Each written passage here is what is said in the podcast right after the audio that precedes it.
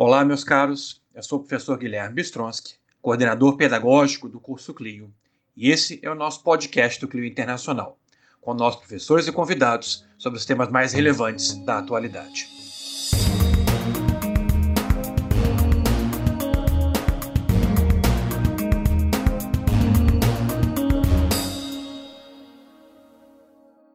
Olá a todos, tudo bem com vocês? Estou novamente com vocês em mais uma edição desse nosso podcast do Clio Internacional. Esse podcast que trabalha com temas atuais, temas pertinentes aqui à nossa realidade nos dias de hoje, temas a que certamente interessam, em particular aqueles que estão estudando para o concurso de admissão à carreira de diplomata. Como vocês sabem, a nossa portaria do concurso 2020 foi recentemente divulgada nós não sabemos os detalhes de como a prova acontecerá esse ano ainda, meus caros. Nós esperamos, aqui do fundo do nosso coração, que haja sensibilidade por parte da organização, tanto no que se refere aqui às medidas de distanciamento social, como também no que se refere às pessoas que têm dificuldade de locomoção, pessoas que, se, que estão sendo afetadas diretamente pela pandemia atual, pela Covid atual, e que tudo isso seja levado em consideração no âmbito de tal, para que todos possam fazer essa prova não dentro da normalidade, porque a normalidade nesse momento é impossível, mas para que se possa fazer a prova o mais próximo possível de uma normalidade que estávamos acostumados a esperar no contexto das provas dos anos anteriores. Vejam que, em relação ao concurso, alguns comentaram já que seria aqui mais interessante que ele fosse cancelado. Mas a questão é que a dotação orçamentária para que a prova seja realizada esse ano em relação às vagas que serão abertas, que serão 25. E possivelmente, se não, não acontecesse a prova esse ano, essas vagas seriam perdidas, haveria um problema aqui orçamentário para 2021 em colocar as vagas desse ano também para a prova do ano que vem, seria uma engenharia orçamentária que não sei se na prática seria feita. Então, se é verdade, por um lado, que realmente a prova esse ano oferecerá dificuldades adicionais, que terão que ser equacionadas adequadamente, meus caros. A fato é que essas vagas aí que são disponibilizadas agora são uma oportunidade para muitos de realizar o seu sonho. Sonho esse que nós tentamos, na medida possível, ajudar, de realmente conseguir lá a, a sua vaga, conseguir realmente o ingresso do Itamaraty e poder os representar no âmbito das relações internacionais. Mas, sendo dito isso, ah, vamos então começar o nosso podcast de hoje. Chamamos hoje uma pessoa queridíssima, já que mostra ter obtido, uh, por parte dos alunos, uma aprovação muito legal, é uma pessoa que tem uma sensibilidade em temas econômicos fora do normal. Ela é economista de formação, mas ela é uma, é uma humanista em seu coração, que é a nossa professora Vivian Almeida. Nossa professora Vivian Almeida, professora de Economia no curso Clio, desde agora o início de 2020. Ela está atualmente com as nossas turmas avançadas, tanto o coach primeira fase, como também o coach segunda fase. E no futuro, atendemos aqui a cada vez mais ampliar as turmas que terão a possibilidade de ter aqui essas aulas maravilhosas que a Vivian tem mostrado conseguir ministrar no contexto CACD.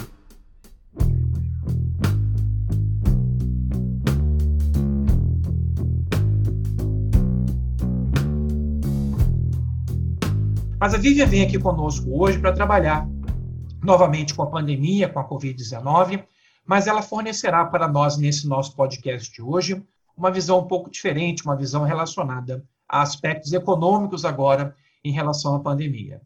E ela explicará, entre outras coisas, que realmente não é só um cálculo econômico que pode ser feito neste momento, como algumas pessoas tentam fazer. É fundamental equacionar esse cálculo econômico com um cálculo social. Nós temos aqui um pacto civilizatório, em que a vida humana hoje, meus caros, é um valor absoluto e que tem que ser preservado, é o valor mais importante que tem que ser preservado nesse momento. E ela então vai trabalhar com essa difícil relação entre economia e vidas humanas, mas obviamente sem esquecer jamais que a vida humana é o valor absoluto, é o valor essencial, que considerações econômicas neste contexto, então, embora também relevantes, ah, devem assumir um segundo plano ah, nesse momento, para que nós possamos então salvar o maior, o maior número de vidas possível aqui, tanto nesse ano de 2020 como também nos anos subsequentes. Vivian, quero de novo agradecer você ter aceitado o nosso convite para participar desse nosso podcast. Ah, quero novamente afirmar que estou muito feliz pela tua presença aqui, que estou muito feliz pelo fato de você agora estar conosco como professor no curso Clio e quero deixar à vontade para que você possa, então, neste momento, nos brindar com seus comentários, tenho certeza,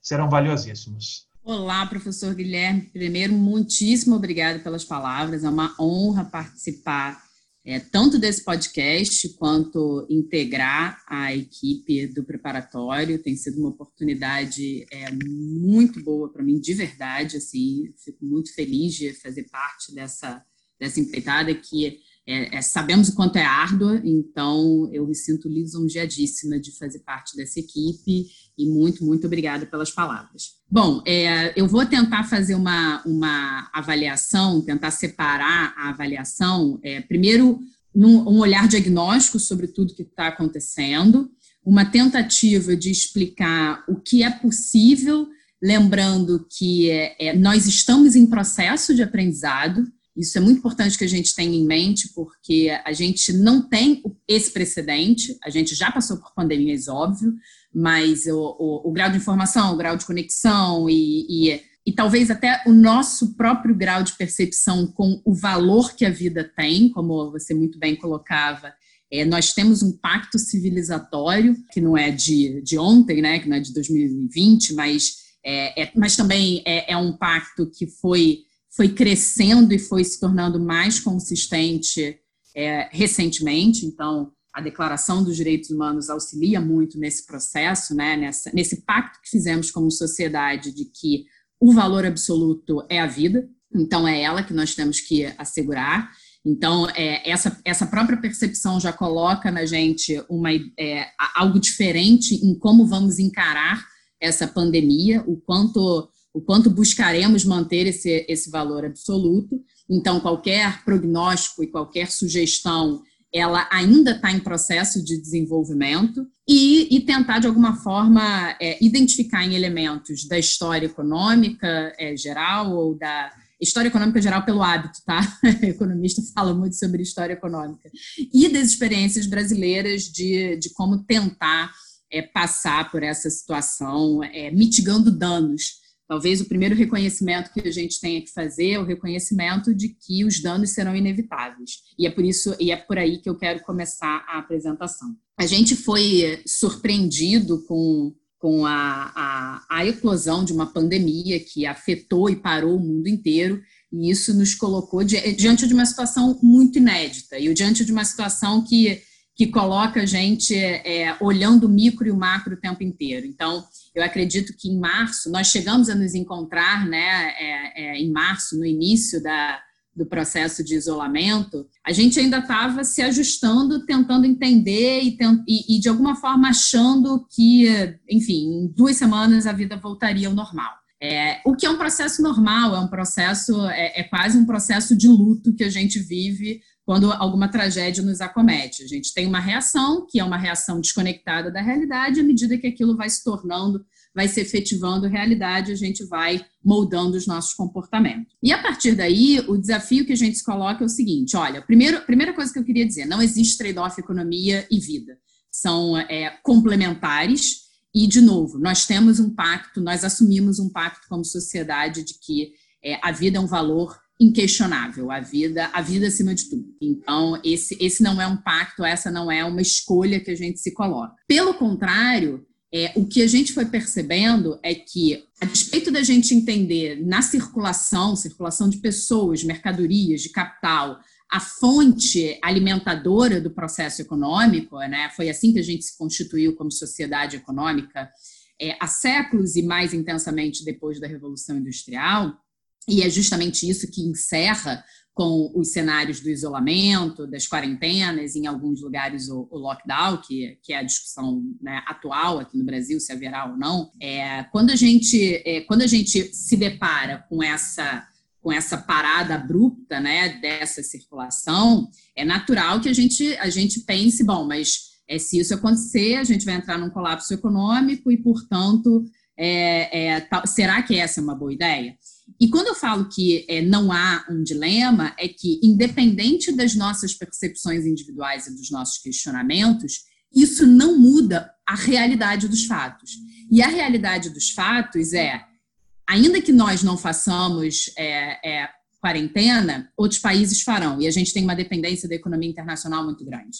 Então, a gente está vendo, por exemplo, com o petróleo, a diminuição do preço do petróleo. Então, isso vai afetar a nossa economia, queiramos ou não, façamos ou não a quarentena. Isso de um ponto de vista real, de um ponto de vista material. É, é a, o fato de mais pessoas estarem doentes vai fazer com que, inevitavelmente, essas pessoas saiam do mercado do trabalho. E não só pessoas doentes pela contaminação do vírus, mas pessoas é, que têm outros agravos e que não terão acesso ao sistema médico porque a gente está inchado com esse sistema. É, mais pessoas demandando cuidados médicos colapsa não só o sistema físico, mas os profissionais da saúde.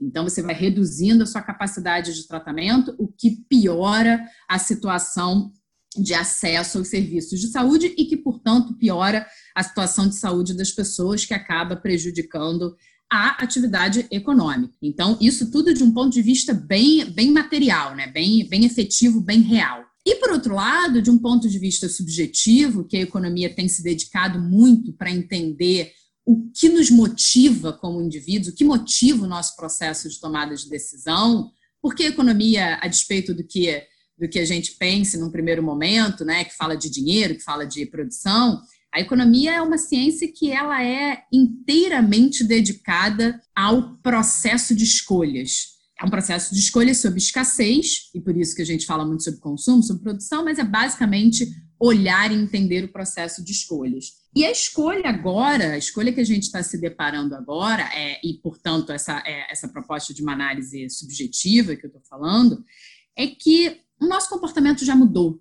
As nossas, é, as nossas decisões, a materialização dos nossos desejos, das nossas vontades já mudou. A gente, a gente já está sendo direcionado a um processo de tomada de decisão diferente do que a gente tinha em fevereiro, diferente do que a gente tinha em janeiro. É claro que isso, num primeiro momento, é difícil da gente pensar, porque, como eu fazia a analogia do luto, é, a gente quer a nossa vida de antes, né? A gente quer que a gente é, é, o que a gente fazia em fevereiro, em janeiro.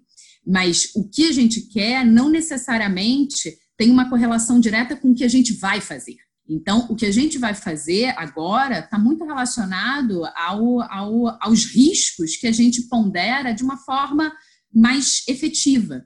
É claro que é, muitas pessoas falam, mas a gente vive com risco o tempo inteiro tem outros vírus, tem outras, tem, tem vírus, tem bactéria, tem acidente, tem violência, etc. É, sim, isso tudo é verdade, mas é, é o fato da gente ver materializando as perdas das vidas humanas, o colapso social, o colapso econômico, faz com que a gente tenha uma ponderação sobre esse risco que é involuntária. E, e sendo involuntária, muda os nossos comportamentos ainda que a gente queira racionalizar e querer voltar à nossa vida normal. Então, é, é natural que, por exemplo, até estava fazendo essa brincadeira com os meus alunos ontem, eu, eu acho que ninguém comprou roupa nessa quarentena. Né? É, é porque usa as roupas que já tem, porque não vai sair, porque gasta menos. É, é, é, é, até pedir comida, que, que enfim, que, que, é uma atividade que é muito feita, mas a gente, a gente tem uma série de preocupações, a gente, a gente recebe é, e passa álcool gel, a gente paga e paga, passa álcool gel, recebe de máscara. Tudo isso é um reflexo de uma mudança comportamental que já aconteceu, que já está é, é, que já está em curso. Portanto, e, e talvez a Suécia seja um bom exemplo desse caso, que mesmo não decretando oficialmente uma quarentena, viu a sua economia reduzida.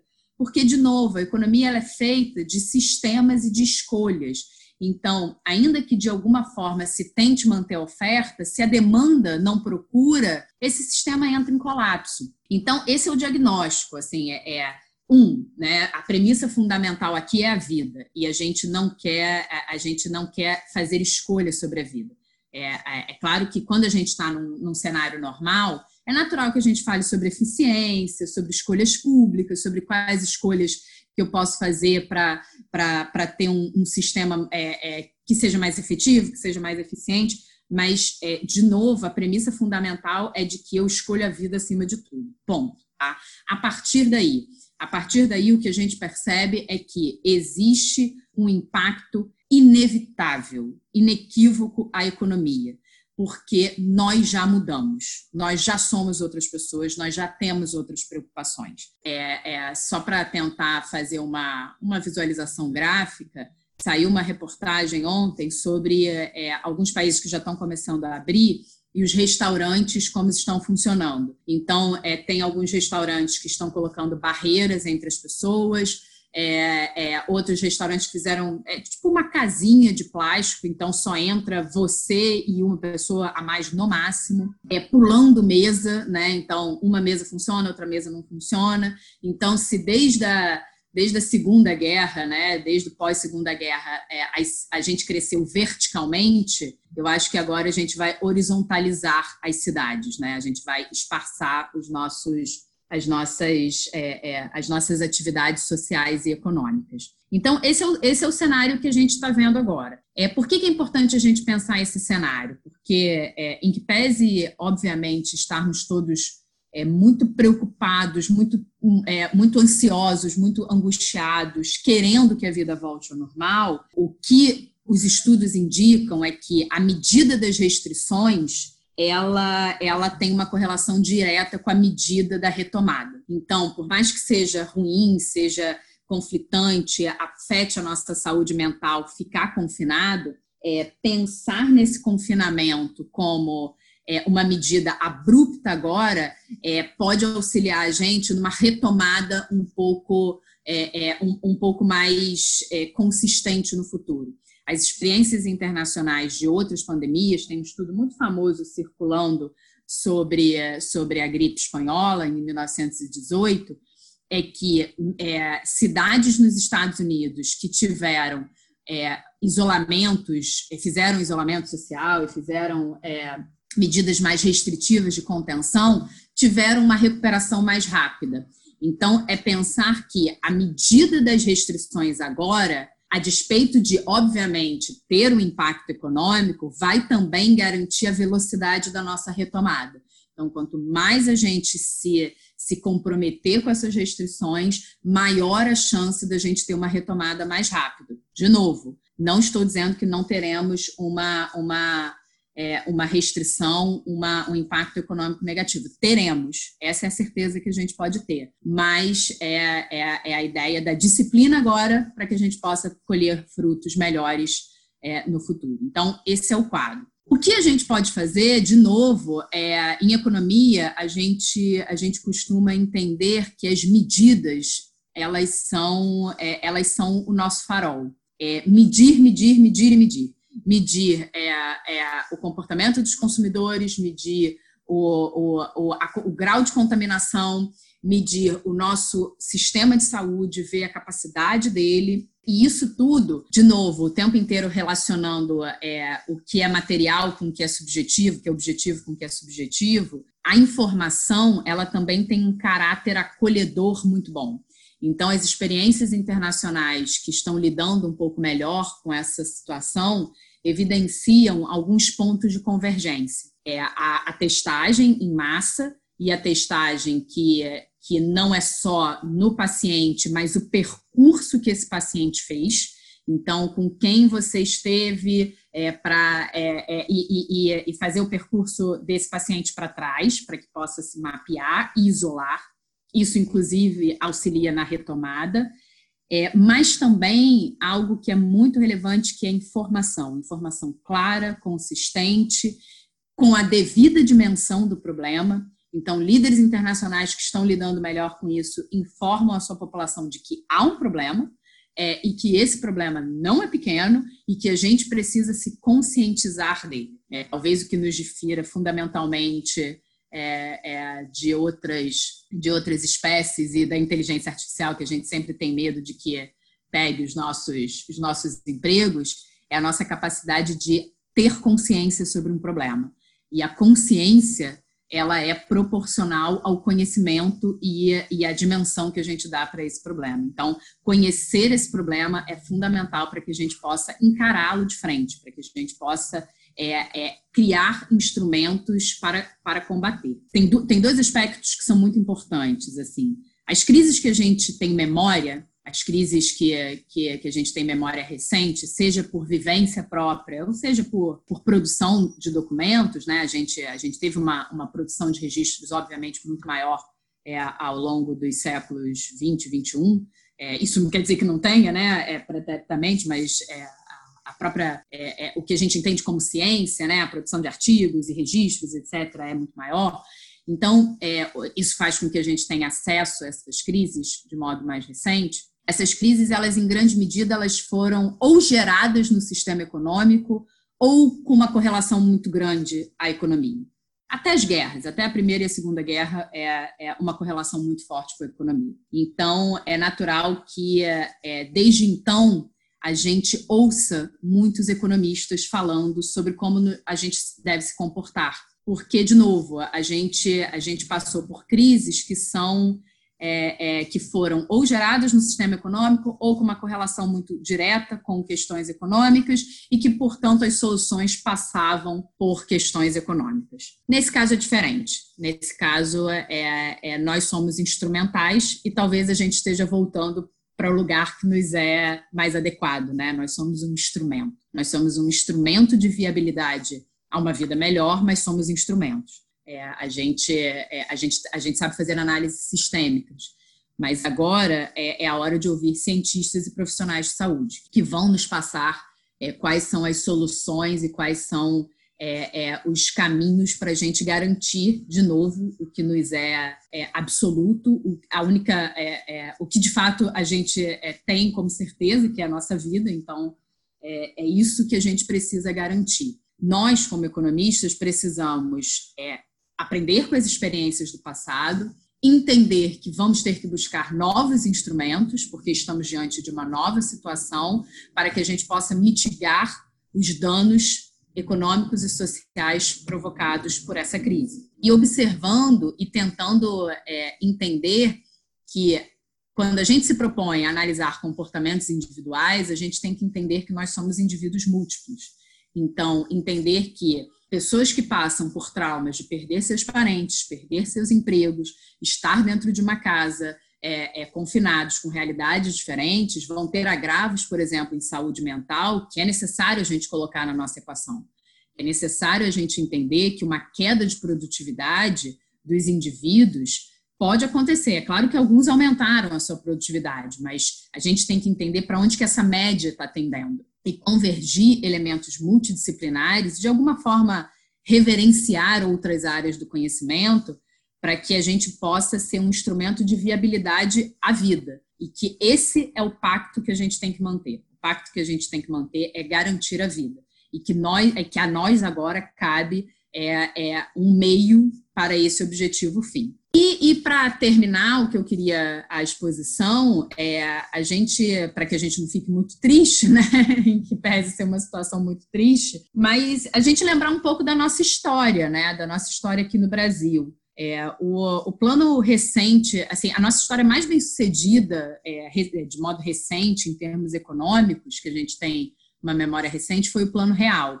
O plano real é um plano é, é, sofisticadíssimo em termos de teoria econômica, é um plano é, é, é um plano primoroso, é, é, o, é, a união de muitos esforços, esforços de uma geração de economistas ao longo de 10 anos, é, contribuições de vários profissionais hipercompetentes, mas o plano real ele tem uma, um, um aspecto fundamental que foi determinante para o sucesso dele. É, e esse aspecto social, ele não é econômico. O aspecto fundamental é que a sociedade abraçou o plano real. A sociedade acreditou no plano real, a sociedade acreditou é, na, na colocação da quase moeda, unidade real de valor, absorveu aquilo, entendeu a importância e, e fez esse plano funcionar.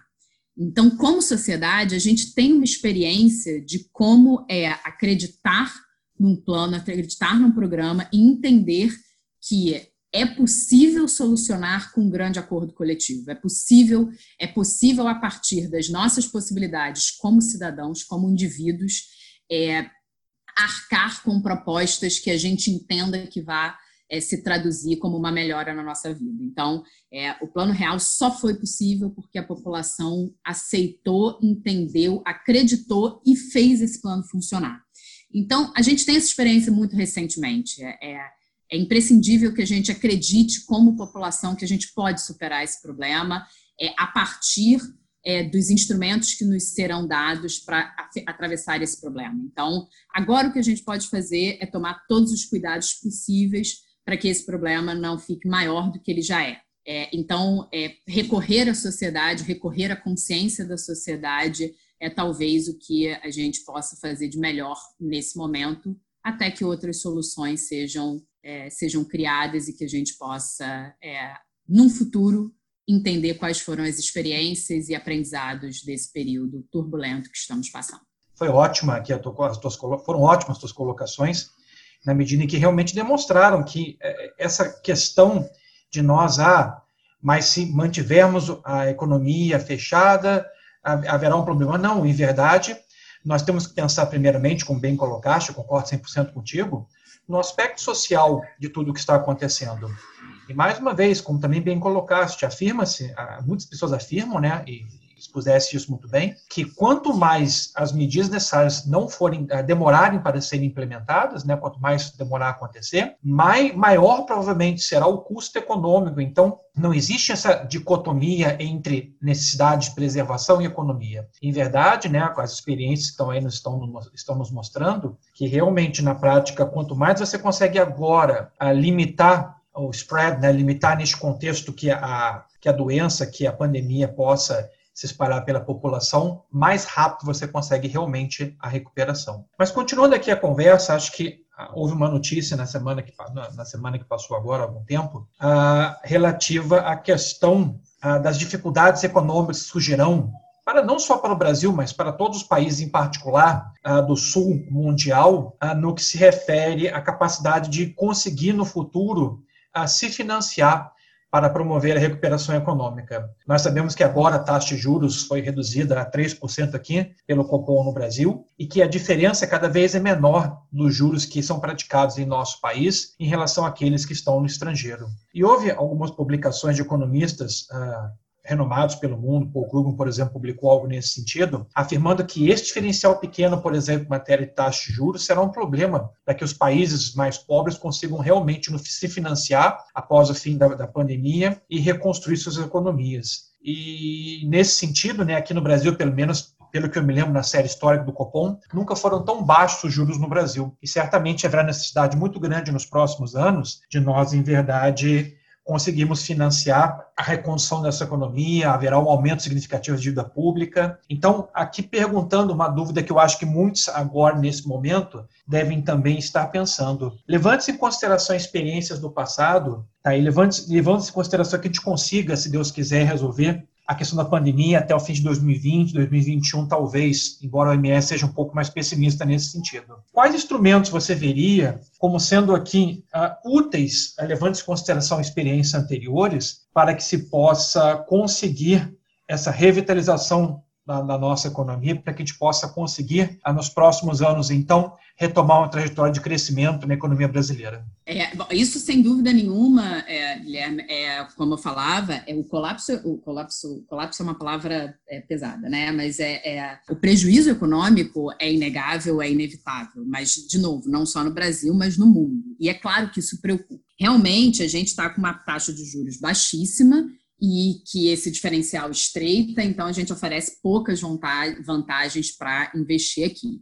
Em termos de política monetária específica, né, aqui no Brasil, você tem uma, é, é, uma, uma operação que você pode fazer com que é, é, o Banco Central compre as dívidas de, de, de longo prazo para é, é vender no curto prazo. Então, isso é uma especificidade. Mas com relação aos instrumentos, o mundo, o, é, instrumentos econômicos, eu, é, e aí eu vou falar um pouco no que é, entre, entre a analista né, e, a, e a, a, a, cidadã, digamos assim, né, observadora, digamos assim. É, eu, eu acho que é quase inevitável que, que haja uma espécie de reedição de Bretton Woods que é, é os, o, o, os, líderes internacionais sentarem na mesa e, e, conversarem sobre o que é possível fazer em termos de cooperação internacional. É, é inevitável porque o, a economia se colocou, se aquela época a economia já era interligada, por mais que a gente é, observe alguns movimentos de isolamento, de tentativa de isolamento internacional, etc., uma mudança nos últimos anos, né, de política internacional, Mas a, a realidade dos fatos é que a gente tem uma economia altamente integrada. A gente tem uma economia altamente conectada. Então, um colapso num país é, é, é, é, é extremamente negativo para resultado de outros países. Então, eu acredito, como, por exemplo, a Lagarde já, já, já sinalizou, é, uma, uma busca pela União Europeia de uma coordenação das políticas fiscais, justamente para não ter descasamento. Então, eu acho que é inevitável que não que a gente faça uma, uma rodada de qual é o plano daqui para frente. O plano é ajuda aos países que estão lidando pior com a crise ou que vão ter problemas crônicos de balanço de pagamento. o, próprio, o próprio reaquecimento da função do FMI, né, que é uma instituição criada para salvaguardar é, países com problemas crônicos de balanço de pagamentos, que como como você é, falou muito bem na, na sua pergunta, pode acontecer inclusive com o Brasil pelo diferencial da taxa de juros. Então, em termos de experiência, em termos do que é possível fazer, o que eu acredito é que a gente vai ter uma espécie de reedição da Conferência de 1944, que a gente vai, é, vai ver ou reacender organismos multilaterais, é, é, como o Banco Mundial, como, como o FMI, e, de alguma forma, tentar oferecer um, uma programação para que os países possam recuperar. É, isso associado a uma mudança da nossa própria estrutura social, né? uma própria é, mudança de como, de como a economia se comporta, de como a economia funciona, de como os países trocam. É uma, uma questão que eu acho que é, é, já, já surge é as potências atuais se mantêm ou a gente vê uma reorientação do mundo, ou a gente vê uma reorganização é, das estruturas de poder. Mas em termos de política econômica, é, eu acredito que vai, é, que vai haver depois da crise, uma retomada, um aumento, por exemplo, interno na taxa de juros, até para uma atração maior, né? o que faz com que, paradoxalmente, uma redução na taxa de juros agora crie um espaço para um aumento maior no futuro, é, é, mas é auxiliado por uma, uma, um processo de cooperação internacional que é, é, é, eu, eu, eu quero acreditar que é inevitável, porque eu acho que a gente só tem a ganhar com o processo de cooperação internacional, porque a situação me parece bem dramática. Então, é, esse apoio, é, é, eu acredito que seja inevitável para que a gente possa superar essa crise.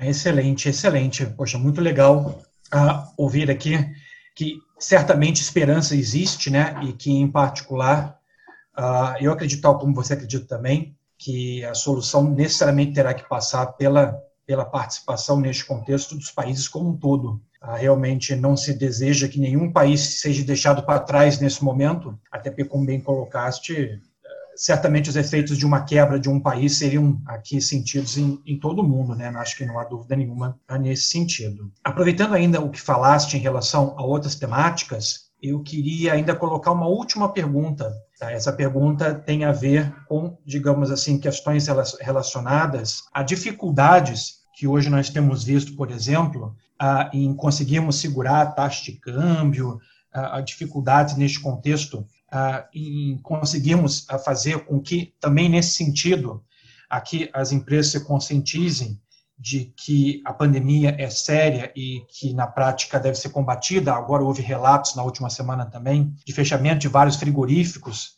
ah, no Rio Grande do Sul e em outras partes do Brasil por não terem condições mínimas de operação nesse sentido. Eu, ah, eu vejo uma grande dificuldade nesse sentido de, por um lado, ah, nós conseguirmos aqui nesse momento manter a, mantermos a atividade econômica de forma que as pessoas possam continuar, por exemplo, a adquirir os bens são necessários, né? E por outro lado também nós conseguimos aqui equacionar isso com os riscos que a pandemia provoca as pessoas que participam de atividades essenciais e que na prática são obrigados a trabalhar ou continuam trabalhando porque, em primeiro lugar, não pode deixar de trabalhar, e, em segundo lugar, é necessário que continuem para que toda a população possa continuar, por exemplo, a se alimentar nesse sentido. Nesse aspecto, então, uh, em matéria aqui, obviamente, percepção econômica do que está acontecendo, do que pode vir a acontecer.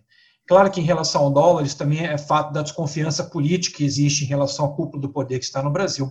Mas essa é uma outra temática, acho que não, não seria o caso de trabalhar com isso agora.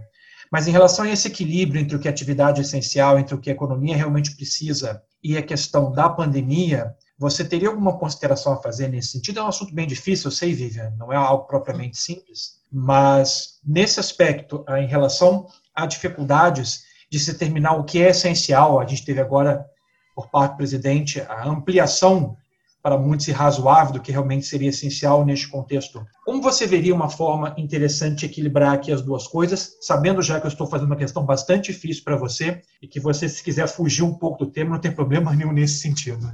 Não, imagina, é assim, não é, é, como a gente é, conversava antes de entrar no ar, é, isso não é típico de professores, né? principalmente professores como nós, que, que tem necessariamente que analisar de uma forma sistêmica, então é, a, a, gente tende até a ter um olhar mais negativo, né? É, o otimismo é só uma possibilidade dentre as milhões que tem, né? Mas vou tentar aqui um pouquinho é, é fazer esse papel. Se há uma coisa, é, se, se, há um ponto positivo dessas polêmicas que são geradas e que o saldo é negativo, né? A instabilidade política é também uma variável econômica, porque as decisões econômicas perpassam pela análise política, então tudo que a gente não precisava era uma crise política nesse contexto, mas o fato de você ter uma antítese tão uma tese tão é, é, como que eu posso suavizar o que eu vou falar? Mas mas é, é assim é tão é tão apartado do que o mundo está falando né? Tão aguçado o tom é, o, o, o tom é tão acima que isso cria também uma antítese acima. E isso pode gerar uma síntese que que pode auxiliar a gente.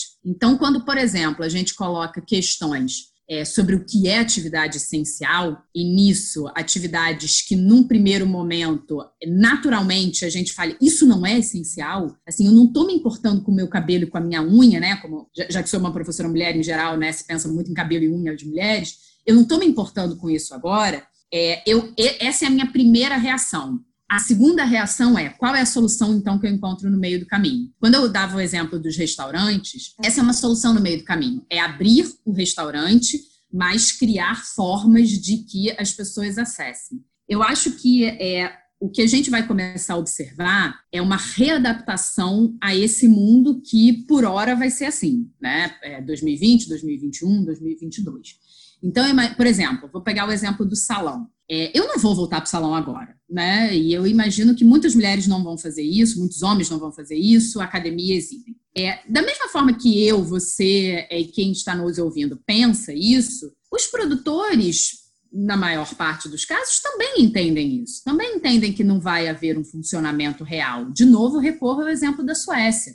A Suécia não adotou medidas e está vendo a sua economia sofrer baques muito similares a países comparáveis, como a Dinamarca, como a Noruega. A queda projetada da Suécia é equivalente à queda projetada da Noruega e da Suíça e da Dinamarca. Então, isso gera na gente uma necessidade de readaptação. Então, o salão vai funcionar de que forma? Um cliente por vez? Um cliente por vez com uma, uma, uma, um distanciamento de uma hora entre um cliente e outro? Então, eu acredito que é, por mais que é, possa gerar em algumas pessoas uma revolta, poxa, mas não é isso que a gente está discutindo agora, e, e eu, em, em, parte, concordo bastante, é, mas isso, ao mesmo tempo, bom, se essa é a inevitabilidade da vida, então como que a gente reage a isso? Qual é a solução que a gente cria no meio do caminho? É, que eu acho que isso está acontecendo em todo, em todo o mundo. Todo o mundo está pensando em como retomar a vida nessas circunstâncias. Então, a gente vai ter um selo Covid-free? A gente vai ter um selo Covid-free para ser contratado por uma empresa? É, é, a gente vai exigir é, é nos relacionamentos um selo Covid-free? Não sei, talvez.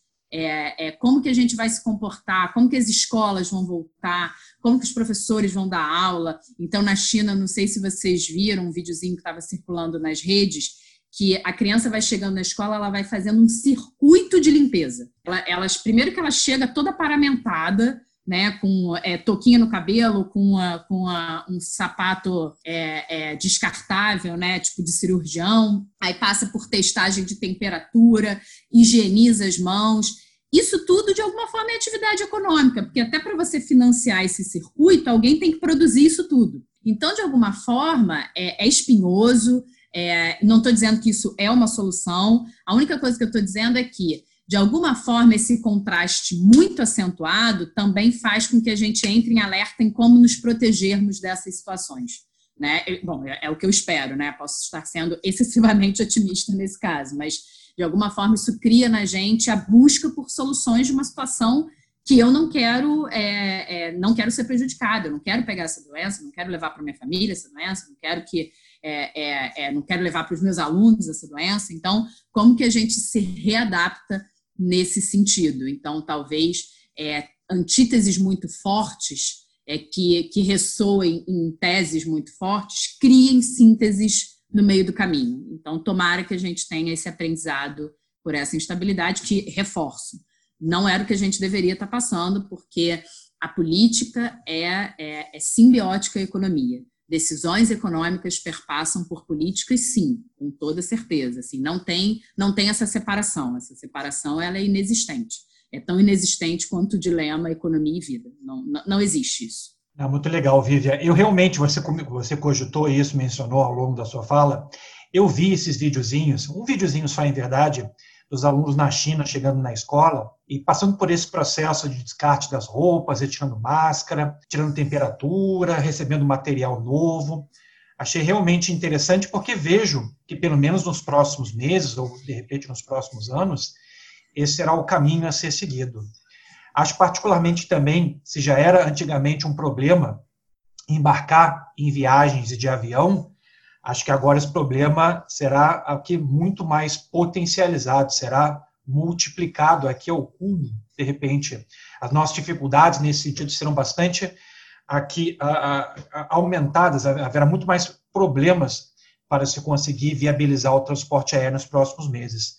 Então, estima-se que as pessoas demorarão de três a quatro horas para conseguir embarcar em um voo internacional no futuro. Uma das coisas que também tem sido mencionadas, né, essa sugestão sua de que as pessoas tenham selo Covid-free ou alguma coisa do gênero.